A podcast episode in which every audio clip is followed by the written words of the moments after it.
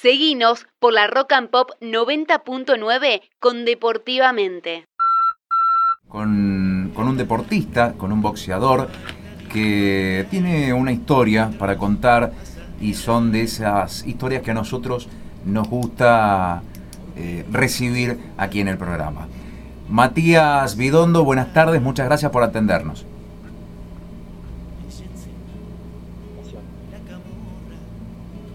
Matías. Hola, hola, ¿me escuchan? Sí, ahí está. ¿Qué tal, Matías? Buenas tardes, ¿cómo estás? ¿Cómo andan? Buenas tardes, muchas gracias por la comunicación, chicos. No, muchísimas gracias a vos por atendernos. Matías, contábamos recién que, bueno, tu deporte es el, boxeo. Vos naciste en, Neuquén. Sí, Neuquén, capital, Mapuche. Pero estás radicado en Rosario desde hace cuánto ya? Y 22 años, 23 años ya, desde los 20, 20 años que vine, sí, casi, casi 24 años. 24 me vine a estudiar medicina a los 20 años y a los 22 años aproximadamente, no recuerdo exactamente, pero ahí arranqué con el boxeo.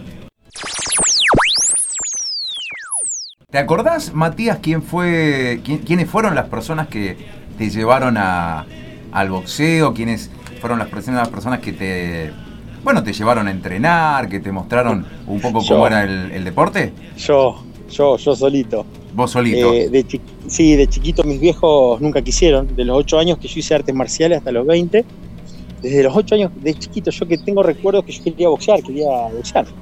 Nunca se me había imaginado ser boxeador, pero sí boxear y viste que dicen que siempre que el, boxeo se lleva adentro, y bueno, evidentemente yo nací con eso. Mi familia no vengo de una familia de boxeadores, ni mucho menos. Eh, es totalmente ajena al deporte. Les gustaba, pero bueno, yo de chiquito quería boxear. En ese tiempo no, no existía el boxeo recreativo. Te tenías que meter en los barrios. Yo vengo de una familia de clase media, no, no, no vengo de una familia difícil, como la mayoría de los boxeadores eh, tienen su historia. una infancia normal y bueno, mis viejos no querían, siempre diciendo que me iban a lastimar, así que nunca me dejaron. Empecé con las artes marciales a los 8 años y hasta los 20 que me vine acá a Rosario. A los 20, 21 años, yo jugaba al vóley también en esa época. Yo conocía, trabajaba en un bar que se llamaba Salamanca a la noche. Iban los dueños del gimnasio, que estaba a la vuelta en la bajada Sargento Cabral, llamaba La Máquina en esa época. estos son más de 20 años, 20 años. Y un día uno de los dueños me dice, ¿por qué no venía al gimnasio a hacer un poco de pesas? Yo no, no, no vivía de una manera holgada, no tenía guita para el gimnasio y planteé que no tenía. Me dice, no, vení igual, bueno, en fin. Empiezo el gimnasio y nunca me gustaron las pesas, pero arriba había un, espacio que era de boxeo. Entonces yo a la tardecita hacía alguna pesita, algo y me iba arriba y le pegaba solo a la bolsa. Porque siempre quise ser boxeador. Y resulta que un día sube el profesor antes de una clase y me ve entrenando y me dice, ¿por qué no venís con toda la, con los alumnos a la clase? Me invitó.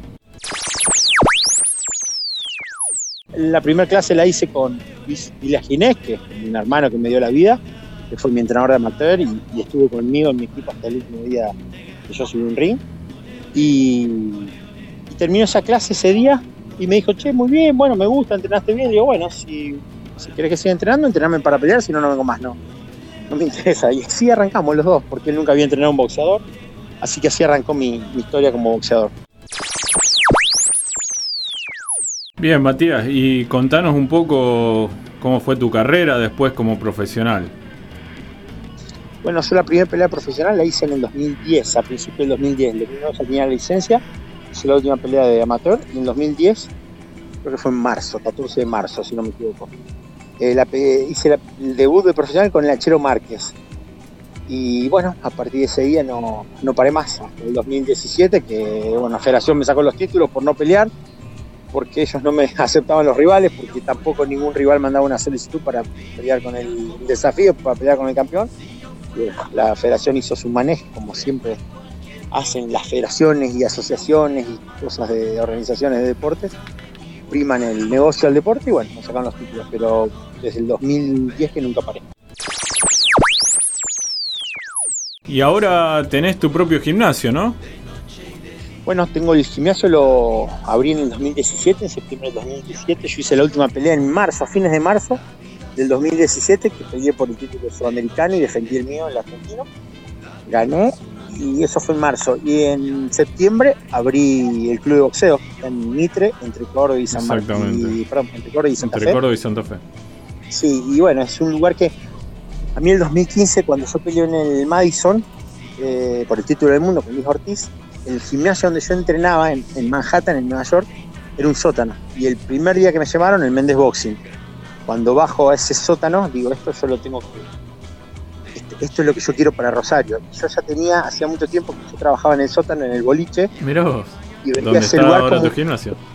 a donde está, claro, y yo, yo decía, esto tiene que ser un lugar con luces, porque era un after, era algo muy, muy oscuro, y yo decía, esto tiene que ser algo con luces, algo, tiene que ser un gimnasio. Yo estoy inspirado en las películas de Rocky, nunca había visto un gimnasio tradicional en Estados Unidos, y bueno, eh, y eso fue lo que me, cambió la cabeza.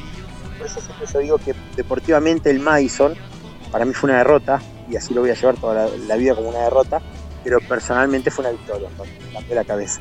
Ese viaje me cambió la cabeza. Recién, Matías, contabas que, bueno, vos fuiste campeón nacional y sudamericano. Y eh, por alguna cuestión de la federación que todavía eh, nos falta explicar, tal vez, eh, se te retiran los títulos. Sí, la realidad es que hay un artículo, no recuerdo cuál es, del, en el reglamento de la federación que vos podés estar un año sin, defender, sin defender el título. Yo desde el 2017, ya al 2019 habían pasado dos años, pero la realidad es que nadie quería pelear, no habían rivales, los rivales que nosotros ofrecíamos pelea eh, pedían un- una bolsa más, más grande que la mía.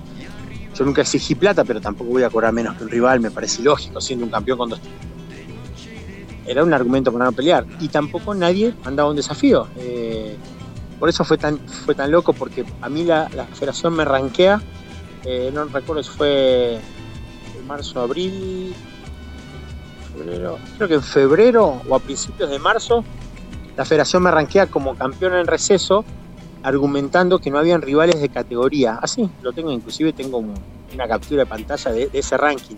Y a las dos semanas yo me entero que se peleaba el título argentino, que me sacaban el título argentino.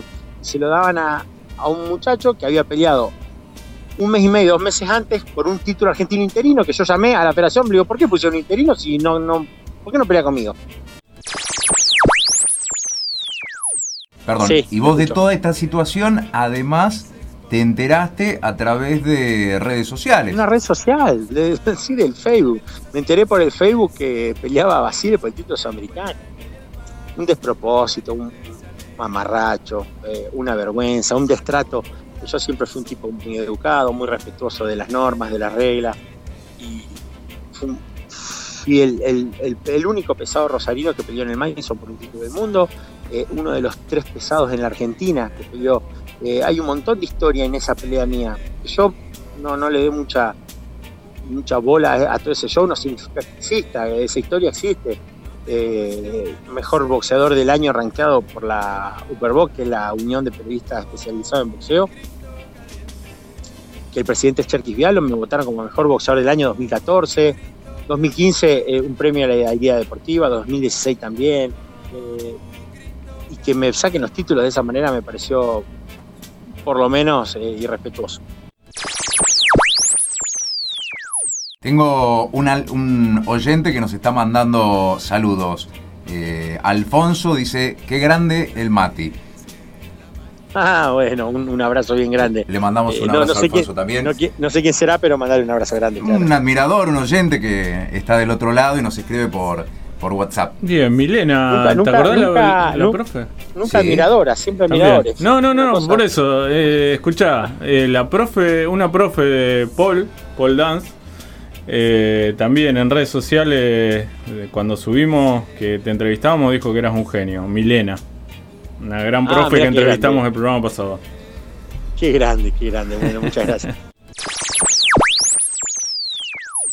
Eh, bueno, para ir cerrando la entrevista, Matías, eh, contanos un poco cómo está funcionando, los horarios eh, y el protocolo que deben respetar ahí en el gimnasio para empezar a, alguien que les interese empezar boxeo, entrenamiento de boxeo. Bueno, en el, gim- en el gimnasio el, el protocolo nos exige un límite en la cantidad de alumnos, o sea que no podemos pasar de 10 alumnos por clase.